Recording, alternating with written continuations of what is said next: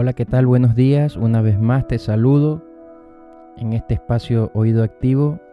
Estamos compartiendo una serie de devocionales que provienen del libro Alza tus ojos del pastor Christopher Shaw. Y hoy tiene por título la reflexión El rostro brillante. Está basado en el libro de Éxodo, capítulo 34, versículo 29, que dice así. Después descendió Moisés del monte Sinaí con las dos tablas del testimonio en sus manos. Al descender del monte, la piel de su rostro resplandecía por haber estado hablando con Dios. Pero Moisés no lo sabía. La persona que pasa tiempo con Dios no puede evitar ser transformado. ¿Acaso algún otro pasaje ilustra mejor esta verdad?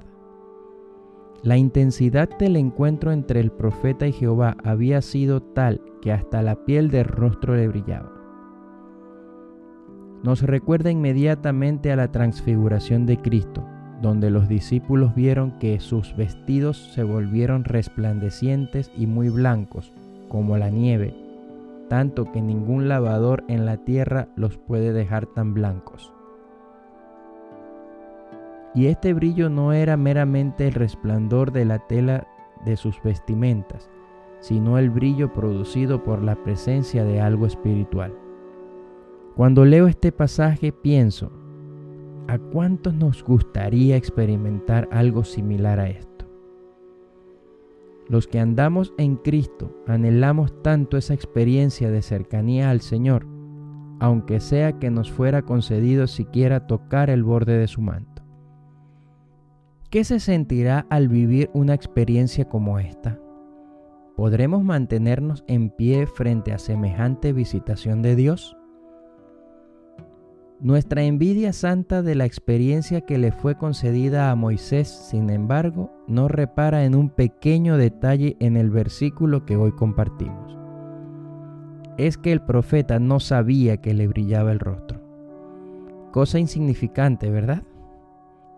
En este detalle, sin embargo, encontramos parte del misterio de la transformación que obra en nosotros.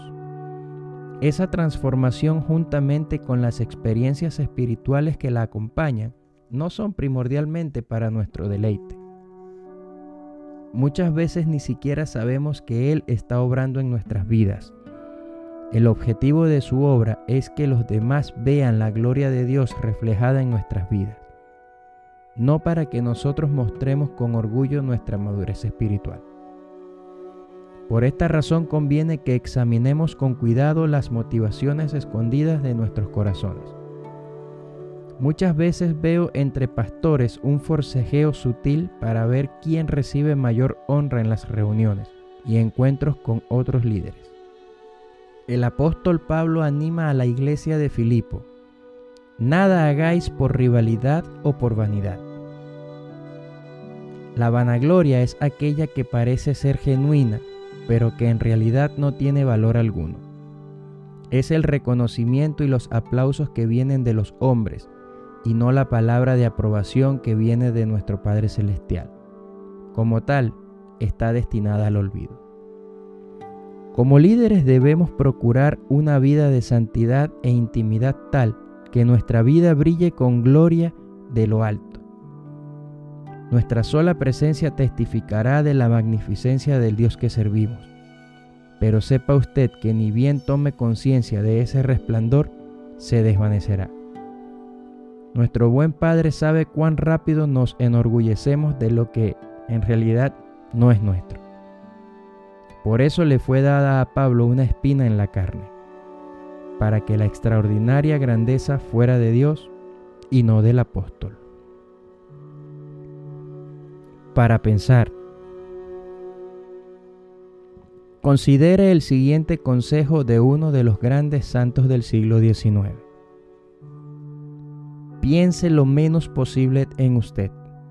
Aparte con firmeza todo pensamiento que le lleve a meditar en su influencia, sus muchos logros o el número de sus seguidores. Pero sobre todas las cosas, hable lo menos posible de usted. Gracias por escuchar tu podcast Oído Activo. Ha sido un placer compartir este tiempo contigo y poder entregarte esta reflexión para que sea de utilidad a tu vida. Te invitamos a compartirla y a visitar nuestras redes sociales arroba oído activo. Hoy me despido, tu amigo y servidor Héctor González, esperando que en una próxima oportunidad podamos conectarnos nuevamente. Bendiciones.